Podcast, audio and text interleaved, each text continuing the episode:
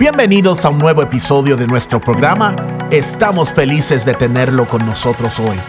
Nuestro enfoque es crecer en la fe, prosperar nuestra alma y esforzarnos juntos para estar preparados en los últimos tiempos.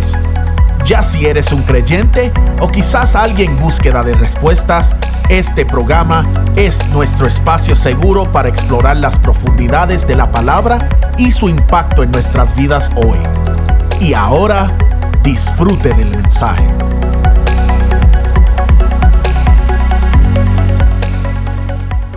Deuteronomios capítulo 6, versículo 4. Lee así.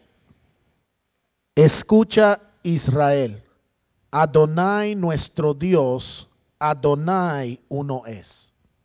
Repítelo otra vez.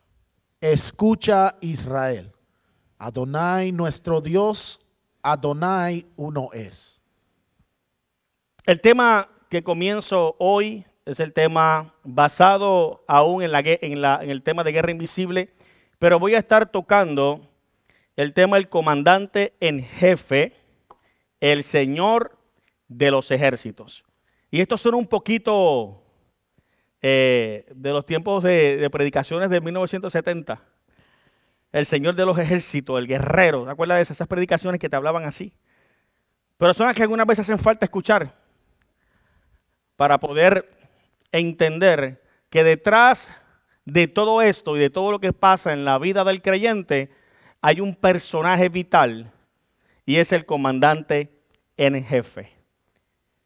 En las semanas pasadas hemos estado enseñando bajo la guerra invisible, más real de lo que pensamos. En las mismas hemos desarrollado temas tales como los reinos espirituales y naturales y el discernimiento espiritual para identificarlos. ¿Se acuerda de eso? Hemos trabajado cómo comenzó esta guerra invisible. Hemos estado hablando sobre las razones detrás de este conflicto. Amén. El significado de esta guerra, a qué reino perteneces. Y por último, estuve compartiendo el instándonos en el ejército de Dios y el cómo ser admitido en él, que es por medio del arrepentimiento y la conversión. Amén. Le estuve enseñando sobre el arrepentimiento y la conversión y de ese en particular recibí muchos, muchos, muchos testimonios de cómo Dios estaba ministrando por medio del arrepentimiento hacia unos con otros. Hoy continuaremos esta serie, pero entiendo que necesitamos darle valor a esto de una manera física y espiritual.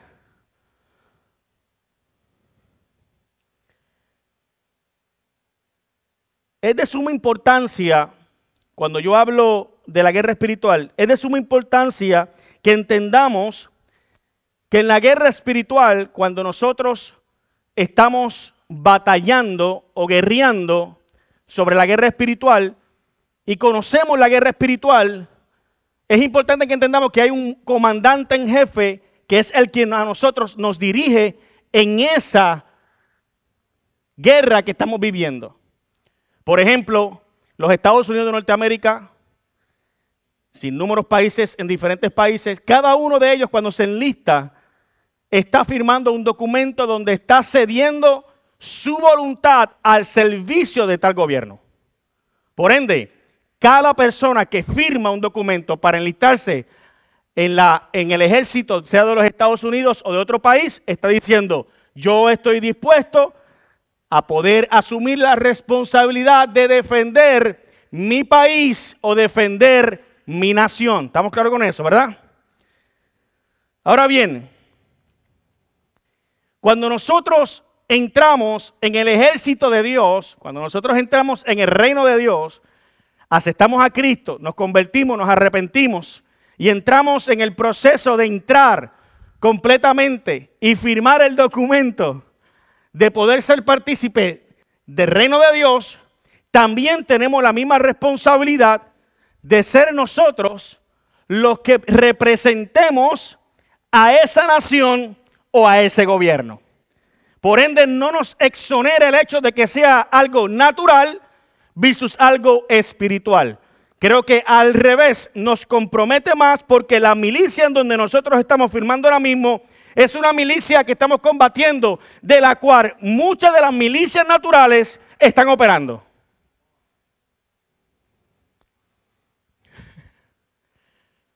Y esto es interesante porque inmediatamente usted firme, entra a lo que yo envié al bootcamp, al campo de entrenamiento. Y en el campo de entrenamiento, ahí es que comenzamos a conocer bien a nuestro jefe en comando.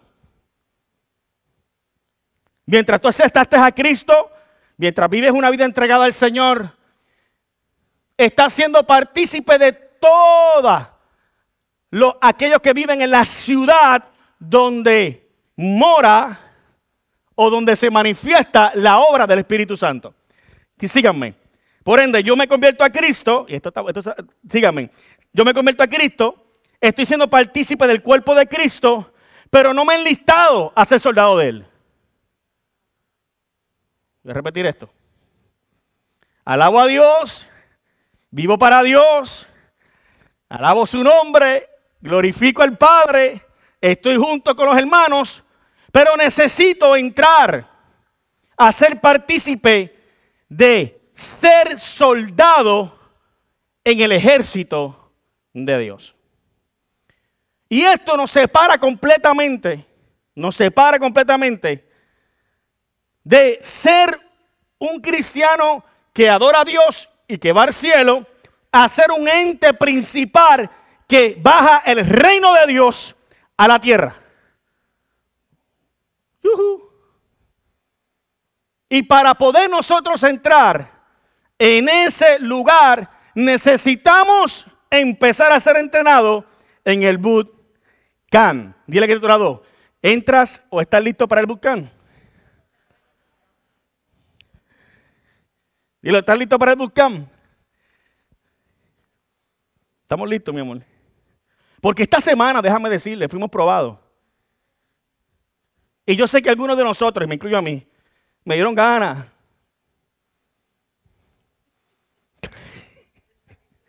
Ah, pastor, me dieron ganas. Entro no entro, me quedo aquí tranquilo, pasivo. O me en el bootcamp de Dios para este tiempo.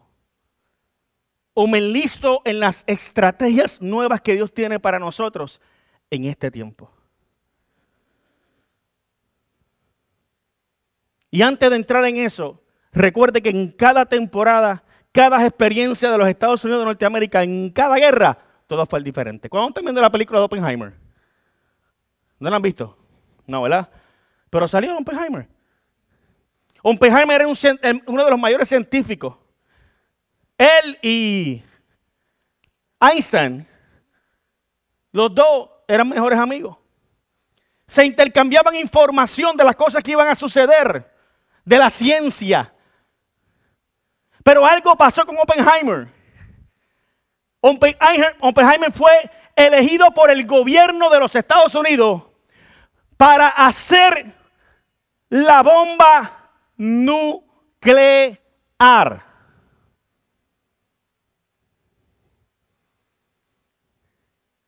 Einstein no quiso alistarse porque le cogió miedo a la magnitud de que era eso.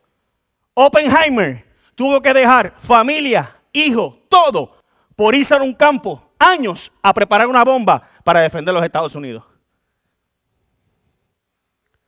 aquí ves, ves, ves, aquí se dañó esto.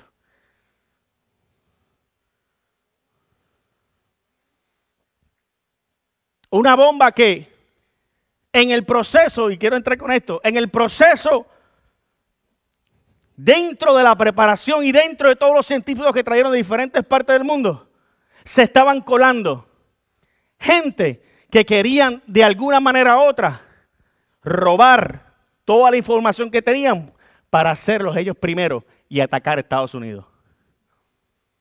¿Qué te quiero decir con esto en la parte espiritual?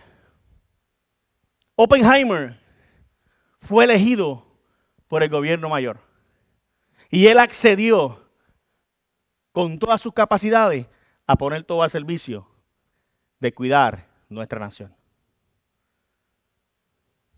¿Cómo estamos nosotros hoy? ¿Estamos listos a pesar de las intimidaciones del enemigo, a pesar de esta guerra invisible, a decirnos a nosotros mismos, no importa lo que estemos pasando, vamos a aceptar la encomienda de entrar al bootcamp y empezar a entrenarme para este tiempo. Oppenheimer ya pasó. Ahora vinieron otros con mayores conocimientos. Ahora vinieron mejorías de tecnología. Ahora hay un mundo detrás de esa obediencia, detrás de esa disposición. ¿Cuántos están dispuestos a ser esa generación que le abra campo y que estemos dispuestos nosotros a poder ponernos enfrente, aprender y ser los pioneros de lo que va a pesar en este último tiempo antes de que Cristo venga? Dar un fuerte aplauso al Señor.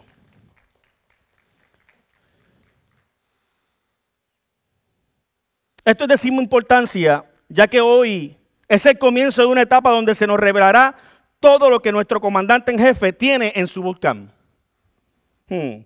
Es ahí donde comenzaremos a conocer bien su carácter, sus estrategias, sus herramientas y algo que pocos llegan a conocer en guerra, sus aliados. Ya conmigo, aliados.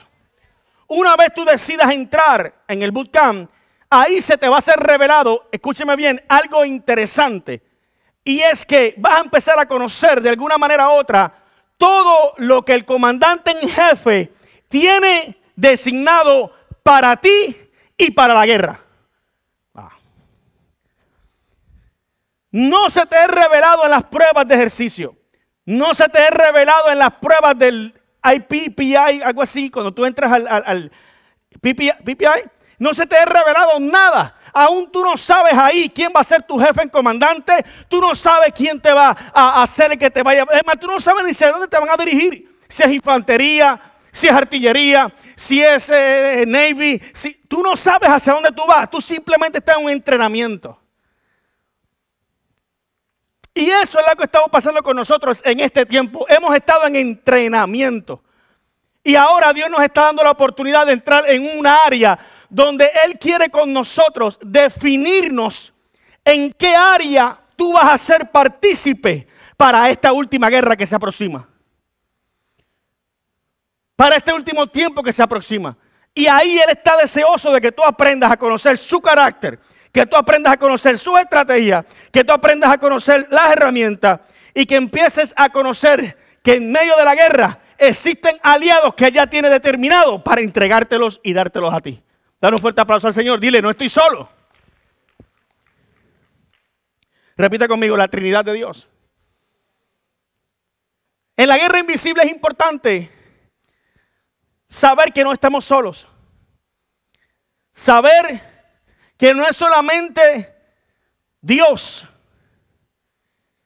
no es solamente Jesús en la cruz y no es solamente el Espíritu Santo revelándonos nuestro interior. En la guerra no se define la Trinidad de esa manera. En la guerra la Trinidad está puesta para acelerar los, los planes y propósitos de tres en uno. Voy a repetir eso. Nosotros como hijos de Dios hemos experimentado al Padre en la creación. Hemos, my God, hemos experimentado al Hijo en la redención. Y hemos experimentado al Espíritu Santo en la restauración y en la santificación. Tres áreas muy personales, sígame, tres áreas muy personales que hemos experimentado cada uno de nosotros cuando venimos a Cristo. Pero no hemos experimentado al Padre, al Hijo y al Espíritu Santo manifestado en nosotros para la guerra.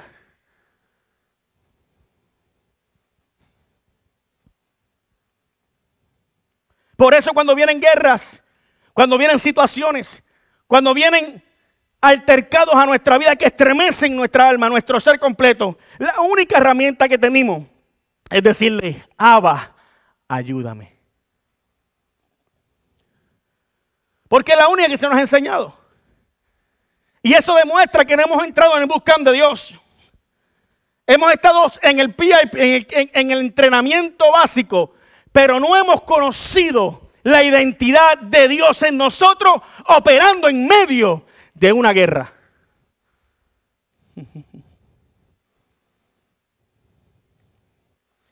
Un poquito profundo, pero una verdad que es, que es muy cierta. Y es que el Señor revela sus misterios, sus estrategias, Dios revela sus herramientas solo a aquellos que se comprometen con Él en todas las áreas de la vida.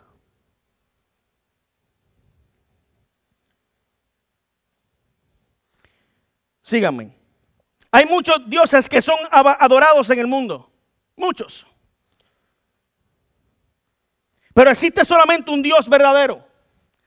La Santa Biblia contiene la historia de este Dios verdadero. Este Dios único se reveló en tres distintas personalidades. El Padre, el Hijo y el Espíritu Santo.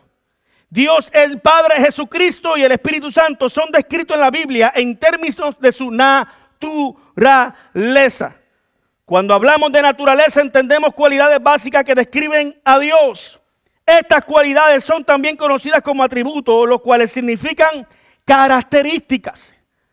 Cuando nosotros vamos a entrar y estamos conociendo al jefe en comando y entramos en entender que detrás del jefe hay unos aliados que se llaman la Trinidad, comienza Dios a revelarse a nosotros, haciéndonos conocer bien a Dios, al Hijo y al Espíritu Santo.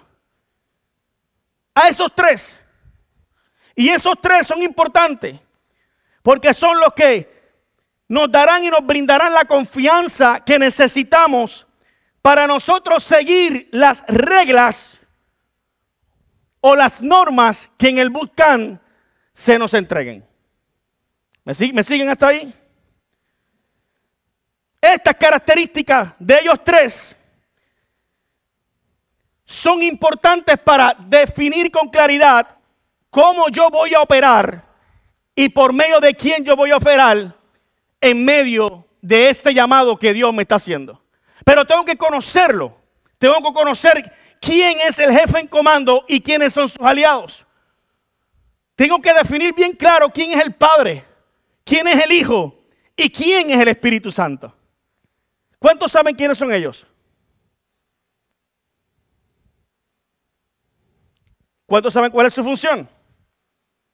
Claro. Dígame, ¿qué hace el Dios Padre?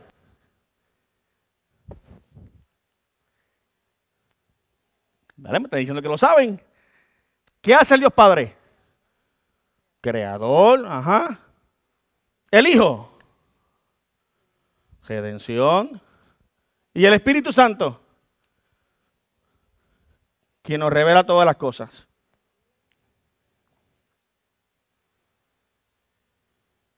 Voy a desglosar algunos términos aquí para ponerlos en, contexto conmigo. La Biblia revela que nuestro comandante en jefe, número uno, Dios, es triuno. Ya conmigo, triuno. Dios posee una naturaleza triuna. Esto quiere decir que Dios tiene tres personalidades distintas, aunque es un Dios. Mira lo que dice, como, como empecé el versículo en Deuteronomio 6.4. Oye Israel, Jehová nuestro Dios, Jehová uno es. Las tres personas de la Trinidad de Dios son llamadas Dios el Padre, el Hijo y el Espíritu Santo. Y las tres confirman la existencia de un Dios verdadero, único y exclusivo. Quiere decir que la Trinidad representa un Dios.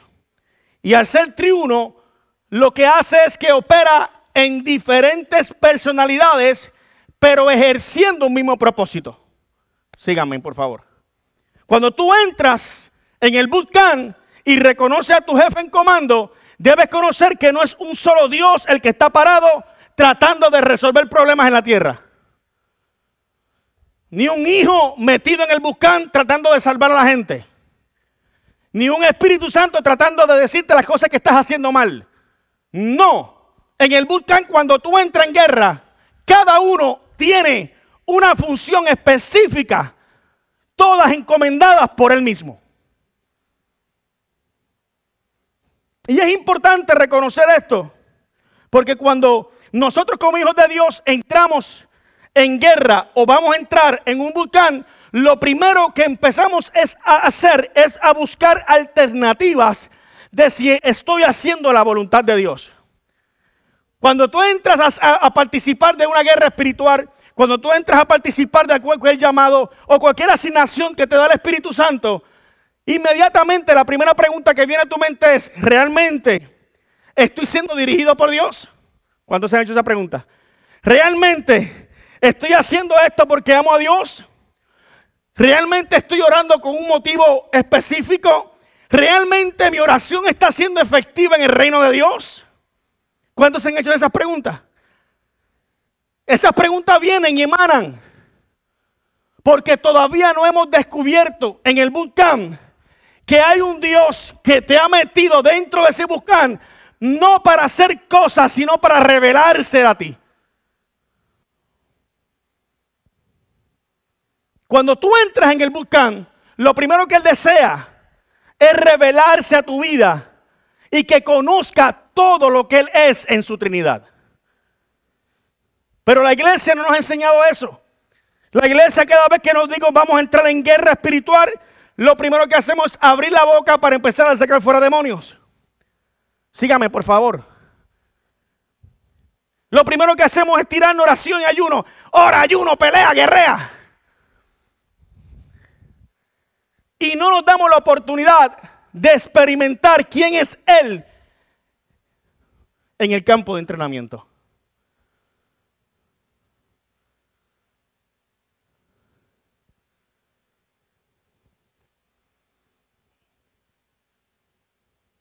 No sabemos. Y lo primero que hacemos es tirar a orar, a tratar de resolver una situación sin haber conocido la Trinidad de Dios en ese campo de entrenamiento.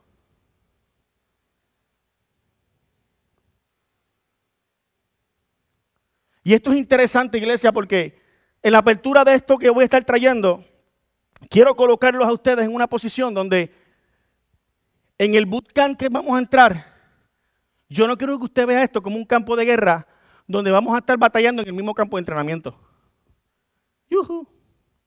Yo quiero que usted entre en ese campo reconociendo que Dios quiere revelarse a ustedes todas sus estrategias, todas sus eh, características, todo su amor, todo lo que usted desea.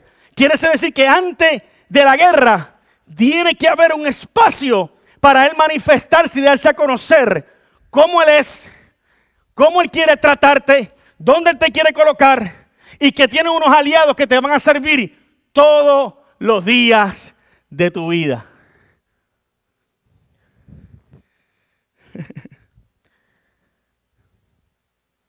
Quiere decir que hoy vamos a estar entrando a firmar un documento con el Señor diciéndole, we are ready to go to the boot camp, but let me tell you something. Lo primero que tú vas a hacer es pararte y reconocer, como dice Deuteronomio 6.4, que yo soy un solo Dios, que soy una Trinidad y que conmigo hay un equipo de aliados que te van a ayudar a ser un soldado, no que grite mucho, no que pelee mucho, no que saque la espada cada rato, sino que conozca las virtudes y las características de nosotros tres. Para que cuando te enfrentes a la guerra o a la tormenta, te acuestes a dormir en medio de ella y del mar mientras vas a operar diferente. Mira qué interesante, y esto me, el Señor me lo trae a la mente, cuando David fue a construirle casa a Jehová, el Señor le dice, no, no, no, no, Tú no me vas a construir casa a mí. ¿Sabes por qué? Porque he derramado mucha sangre. En otras palabras, no había conocido todavía una parte que faltaba. Y el Señor no quería contaminar lo que ya él había establecido. ¿Por qué? Porque en el Bucán David falló, cometió errores, pero derramó demasiada sangre. Y no podía tener acceso a poder levantar una generación o un templo, perdón, donde se hablara allí de la santidad, de la limpieza, de la pureza de Dios como él la quería. ¿Por qué? Porque era rápido en espada, demasiado en espada. Por lo tanto, Dios hoy quiere que de alguna manera u otra tú entiendas que en el buscan que tú vas a entrar, ya no vas a tener que entrar prejuiciado por las guerras que tú has vivido antes, ni tampoco las luchas que estás viviendo antes my God, sino que vas a entrar con una mentalidad llena de conocer quién es tu comandante en jefe. ¿Alguien sabe conocer a su comandante en jefe? ¿Sabe quién lo conoce? Conoces a Dios, conoces al Espíritu Santo, conoces a Jesús. En teoría necesitas conocerlo todo para poder operar correctamente en esta última temporada. Dar un fuerte aplauso al Señor.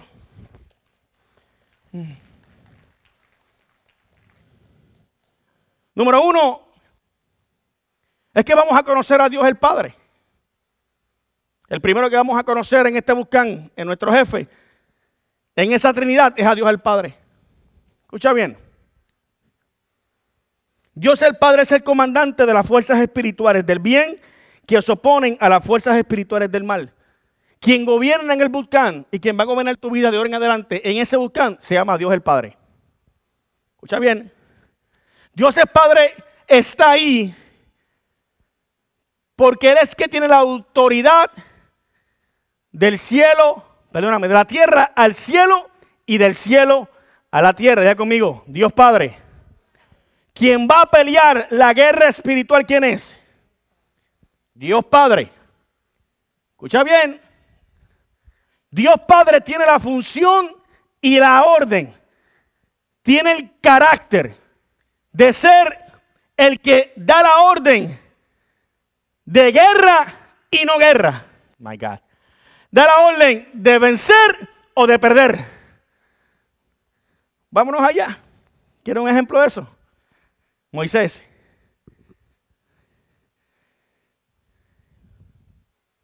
Cuando levantaba las manos, Dios, Dios le daba qué?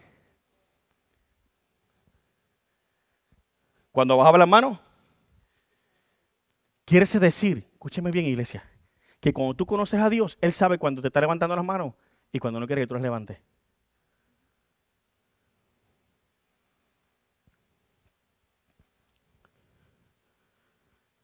Cada uno de nosotros, cuando entramos en el buscán, vamos a experimentar lo que experimentó Moisés. Porque Él es Dios Padre. Él sabe cuándo procesarte y cuándo no. Él sabe cuándo desatar guerra y cuándo no. Él sabe cuándo decir a Ucrania, se acaba la guerra en Ucrania y cuándo sí, cuándo no. Él tiene el control de todas las cosas. Por lo tanto, Él es Dios Padre, es el único que tiene la autoridad para vencer o extender la guerra. No hay otro. El punto es cómo yo conozco al Padre cuando Él quiere extender o cuando quiere quitar. Cuando Él quiere dar o cuando Él quiere añadir. Esa experiencia la vas a tener en intimidad con el Padre en el bootcamp. Reconociéndolo a Él como el Dios soberano que tiene todas las cosas bajo control. Pero a veces en nuestro camino, cuando queremos estar en el bootcamp, no, no, conocemos cuándo es el tiempo de Dios y cuándo no es el tiempo de Dios. Y empezamos a traer un sinnúmero de batallas mentales tratando de darle lugar a algo que todavía no se ha revelado. Y empezamos a meter detrás de todo eso oraciones cargadas de melancolía para tratar de cambiar un destino que solamente el Padre puede vencer. Y quiero que entiendas en esto, porque cuando yo conozco al Padre y sé que es el que tiene el control de toda la guerra, aún la que nosotros estamos viviendo ahora, esta guerra invisible, Él ya sabía que venía esto para nuestra vida y que la victoria ya estaba, pero hay que entender que en medio de esa, de esa guerra, que Él nos quiere revelar por medio de ella. Porque Él es el Dios el Padre. Él quiere tener una relación conmigo en esta guerra. ¿A no me está entendiendo? Entraste en el volcán, estás conmigo, yo quiero conocerte. Quiero conocer cómo vas a actuar en medio de esta guerra. Yo, el Padre, yo Abba, quiero revelarte y quiero que tú me reveles quién eres y cómo vas a operar. ¿Me siguen?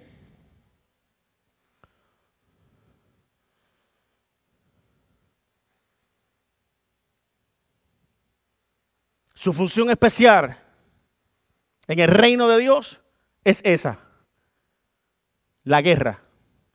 Cuando Él da y cuando Él la para. Cuando hay que ganar y cuándo hay que perder. Me acuerdo cuando estaba en el Antiguo Testamento, él decía, vayan, mías, y conquisten. Gedeón, con 300. Él daba las instrucciones, las definiciones, las estrategias. Todo lo daba Dios. Pero ¿a dónde los tuvo que llevar primero? ¿Cómo los tuvo que procesar primero? ¿No los metió en un bootcamp? ¿No los metió en un canto de entrenamiento para poder purificar y saber quiénes estaban con el corazón de él o no? Quería revelarle el corazón a cada uno de ellos, pero más todavía a Gedeón, que tenía un plan con él extraordinario. Más a Gedeón, que tenía y quería revelarse el corazón de él a Gedeón.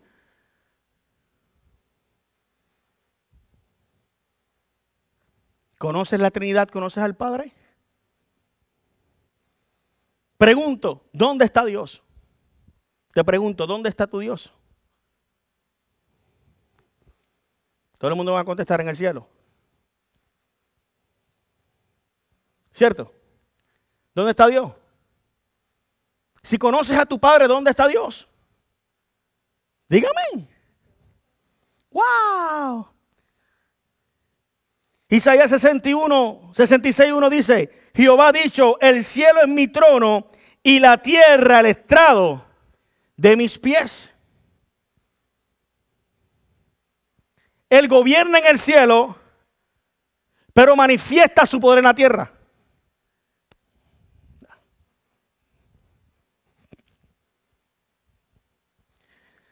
Él gobierna en el cielo, pero sus pies están en la tierra.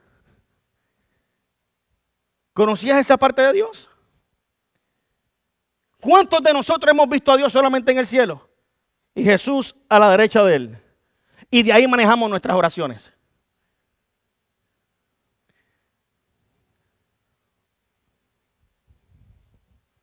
Iglesia, vamos a profundizar. Su trono y la tierra del estrado de sus pies. ¿Dónde Él manifiesta su poder? Quiere decir que si Él está y la, y la tierra es estrado de sus pies, He is with me all the time. Él determina cada paso. Yo no sé si tú me estás entendiendo esto. Alondra, ven acá, ven acá, ven acá, porque se me van a dormir aquí estos muchachos. Cada paso que yo doy, dale, con, dale conmigo.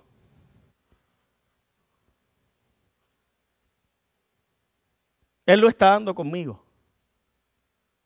Gracias. Lo está dando conmigo. Él es el dueño. La tierra es su estrado. Todo lo que pasa en el entorno está dirigido por Él. Y los que están en la tierra que Él ama, todos estamos bajo su cuidado, su protección. Entonces entiendo por qué el Padre siempre estará conmigo. Jesús mismo dijo, cuando oren, oren de esta manera. Padre nuestro que estás en los cielos, santificado sea tu nombre. Venga a nosotros tú qué. ¿A dónde va a venir? ¿A dónde? Al estrado de sus pies.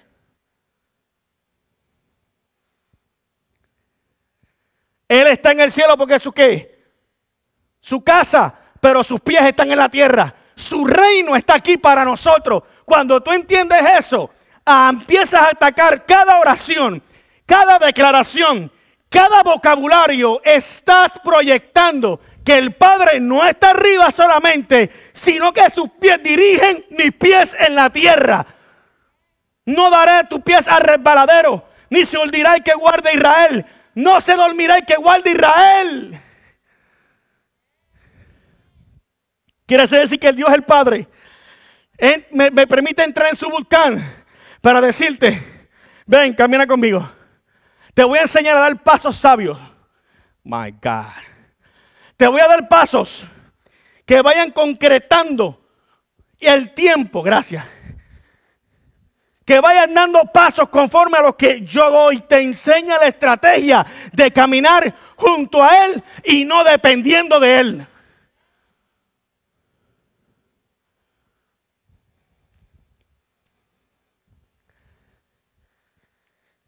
You don't have to depend anything because you have everything on you.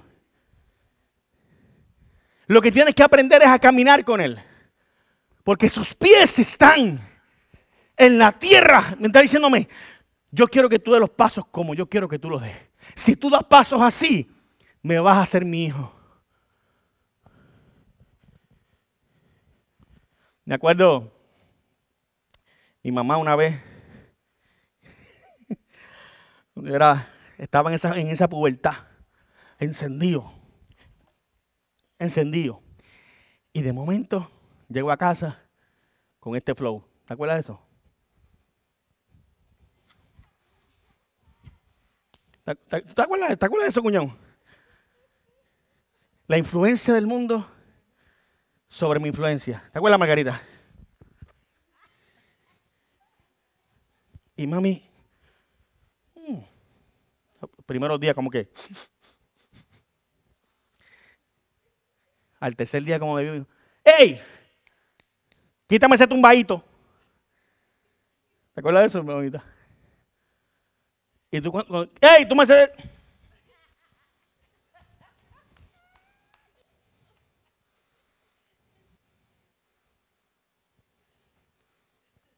Analicemos eso en lo espiritual. El mundo te pone a camisar así, en una tierra que es el estrado de él.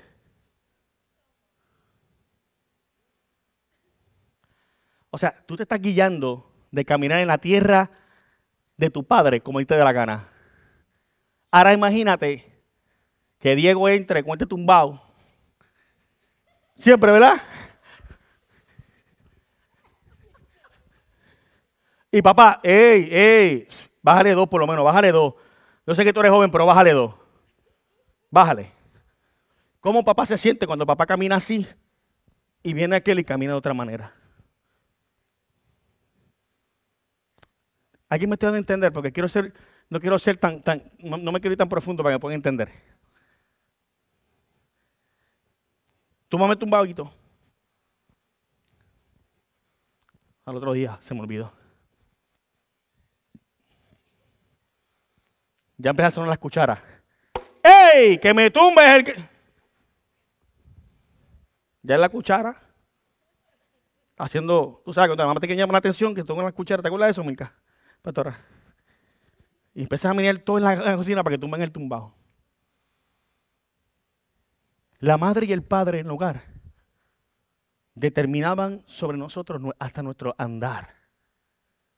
Cuando no hay papá y cuando no hay una mamá en la casa, Tú caminas como un vagabundo, sin qué, sin conocer nada. Por eso el Padre te invita al volcán. Porque dice, yo no quiero que tú seas de lo que realmente van a ser salvos, pero yo quiero militantes como tú. Si tú estás dispuesto a ser transformado, entra en mi buscam. Te doy la oportunidad que en, comiences a verme como padre. Yo estoy en la tierra y quiero que camines igual que yo y te comportes igual que yo. En mi buscan tú vas a aprender eso y a conocerme como Padre. Dar un fuerte aplauso al Señor por eso.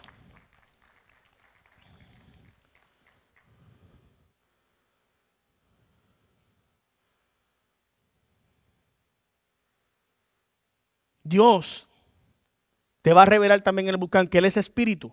Escucha esto. Dios es espíritu. Esto significa que no tiene carne ni sangre y por lo tanto invisible, es invisible a los ojos naturales del hombre. Juan 4:24 dice así. Dios es espíritu y los que adoran en espíritu y en verdad es necesario que le adoren. Quiere decir que el Padre no simplemente es Padre, sino que se deleita en manifestarse de espíritu a espíritu. Y esto me, me bendice mucho, porque cuando hablamos del espíritu, la mayoría de nosotros vinculamos, escucha bien, vinculamos al Espíritu con el Espíritu Santo.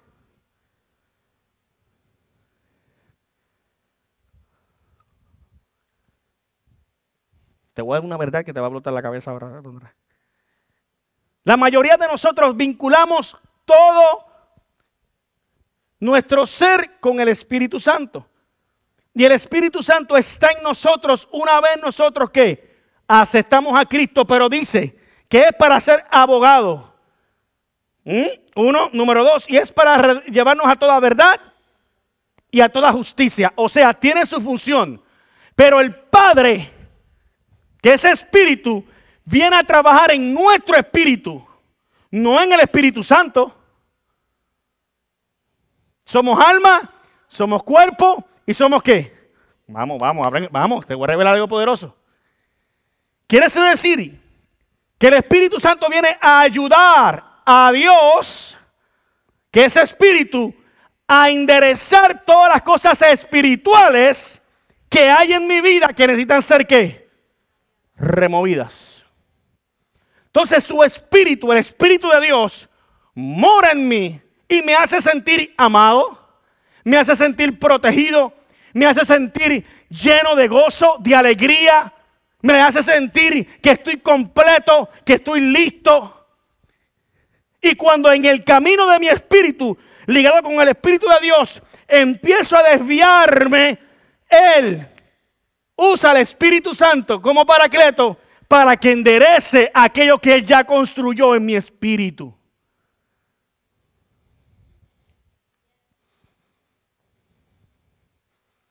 Y esto es profundo. Porque estamos pidiéndole cosas y oraciones incorrectas. En el buscan, Él es mi Padre, pero Él es espíritu y su espíritu está donde? En mí. Operando donde? En mi espíritu. La mala interpretación de muchos años ha sido que el Espíritu Santo está en mí y Él mora en mí y el Espíritu Santo tiene que encargarse de revelarse a mi vida para transformarme. Quien está operando en nosotros todo el tiempo es Abba, dándole orden al Espíritu Santo que enderece lo que está mal, pero el Espíritu de Dios en mi espíritu me va dirigiendo a toda verdad y a toda justicia.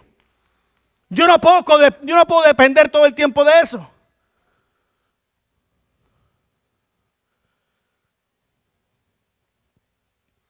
Cuando yo conozco a mi padre,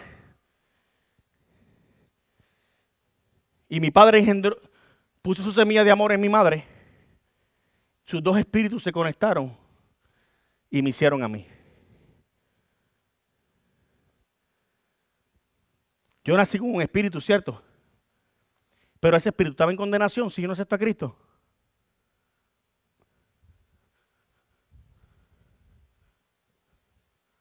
Está en condenación. Una vez yo conozco la verdad del pecado, yo tengo que revelarle a mi Padre, por medio de Jesucristo, que yo quiero ser salvo. Pero el espíritu que mora en mí es el mismo, perdóname, el espíritu que está en mí, que Él me creó, tiene que ser modificado a la imagen del Padre. Y tiene que ser corregido por medio de su Espíritu Santo. ¿Me entendieron?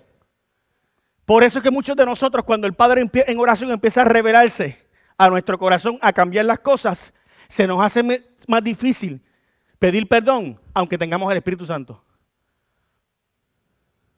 Porque todo se lo pedimos al Espíritu Santo y no estamos conectados con nuestro Abba.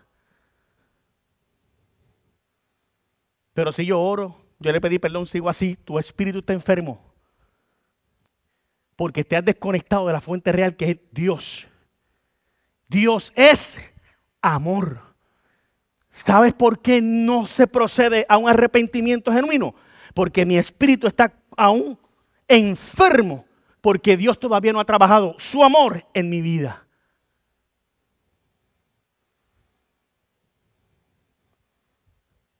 Dile, buscamos. Dile, buscamos. ¿Por qué todavía siento la presencia del Señor en mi vida y hablo lengua, pero mi lengua está más larga que las que, hablo? ¿Por qué me enojo? ¿Por qué me airo? Porque mi espíritu no ha sido liberado. Ahora, cuando cometes el error, te rodillas de rodillas y empiezas a orar y sientas al Espíritu Santo de Dios hablándote, arrepiéntete, ve y pide. ¿Sabes por qué? Porque el Espíritu Santo sabe, sabe que tu espíritu está enfermo.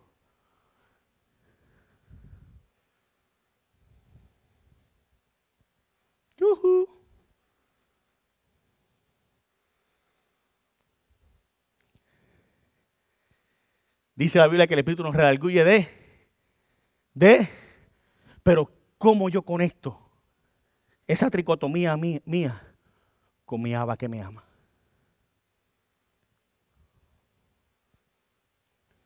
Me quedan 10 minutos. ¿Cómo? Reconociendo que Él es espíritu. Que mi Padre es espíritu. Y que cuando yo voy a orar, voy a orar reconociéndolo como Dios, como mi papá, pero quien transforma mi espíritu. El mío, no el Espíritu Santo, el mío. Logremos, ayúdame pastor que estoy terminando, logremos identificar esas dos áreas. Porque tú sabes el mal de esto. Que cuando yo veo que el Espíritu sigue tocando mi corazón y me sigue redarguyendo de algo mal, lo vemos como que, gracias, voy y pido perdón. Y ya. Y vuelvo a cometer error. Y vuelvo pido perdón. Y ya. Y vuelvo a cometer error. ¿Tú no te has preguntado en un momento qué rayos me pasa?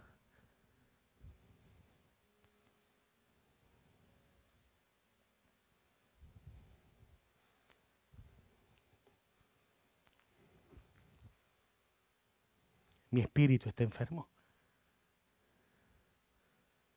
Y Dios que es espíritu en el volcán necesita repararlo.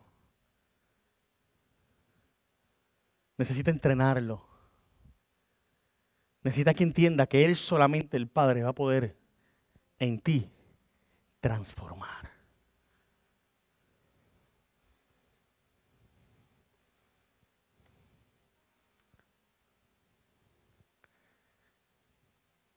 El Espíritu Santo siempre va a estar contigo.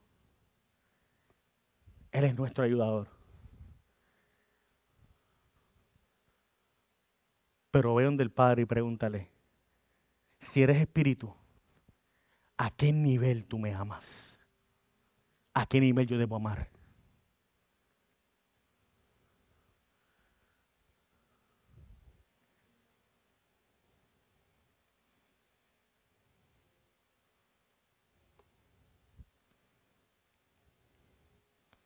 ¿Por qué? Porque Dios también es soberano y con esto cierro. Dios es el poder soberano, el más grande en todo el universo. Efesios 1 y Romanos 9. Te lo quiero dejar como asignación, léelo. Efesios 1, Romanos 9. Mira los soberanos que es Dios. Su soberanía como Padre está en todo lugar.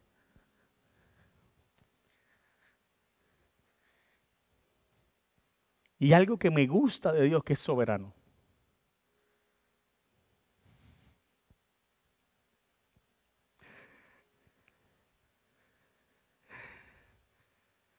¿Por qué? ¿Alguien me puede decir por qué? ¿Por qué le gusta que Dios sea soberano? ¿Vamos?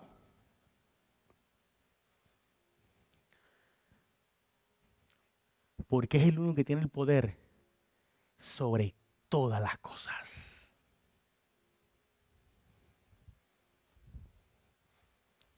Escúchame.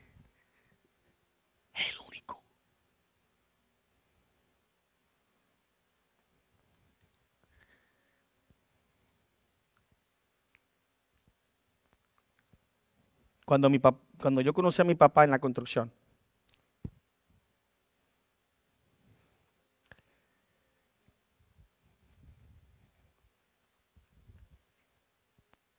Para mí, él era el soberano de la construcción.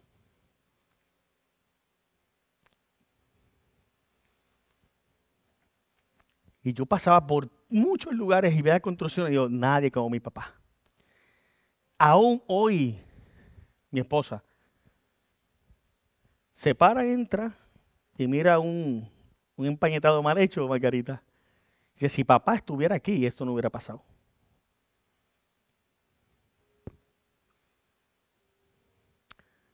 Solamente haber entrado en el bootcamp de mi papá para aprender, me hizo verlo como soberano. No hay otro igual que él. No sé si me estoy dando a entender.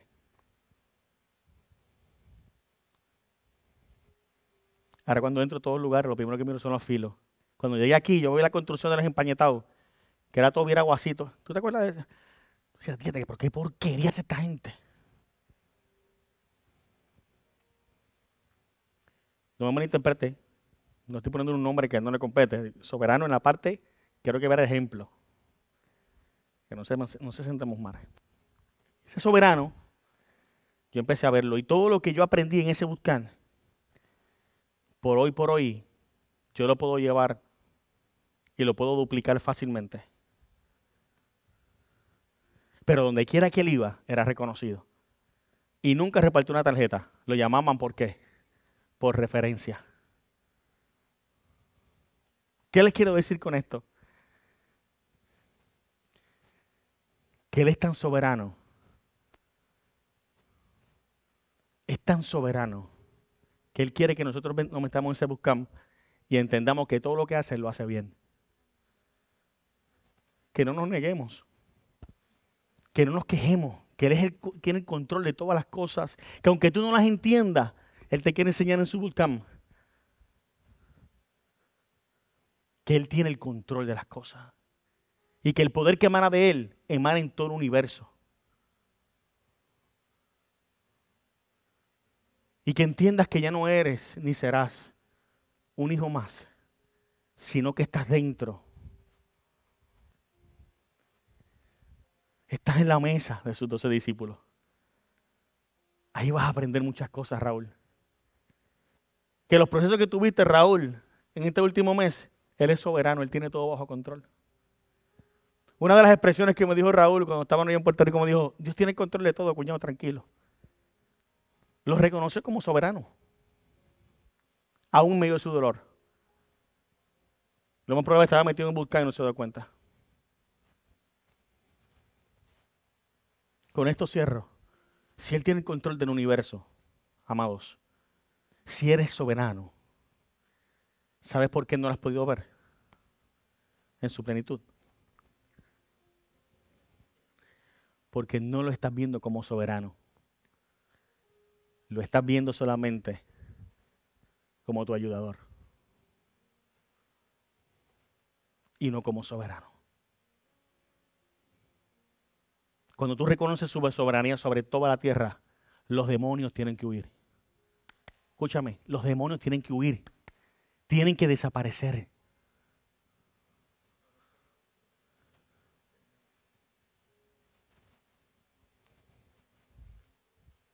Te estoy entregando una herramienta.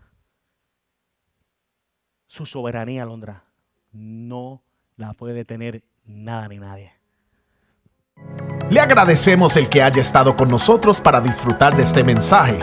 Si deseas saber más del movimiento apostólico y profético sanador, visite nuestra página de facebook.com diagonal maps.reino. Allí encontrará toda nuestra información días de servicio y dirección física. Estamos deseosos de poder conocerle y servirles. Bendiciones.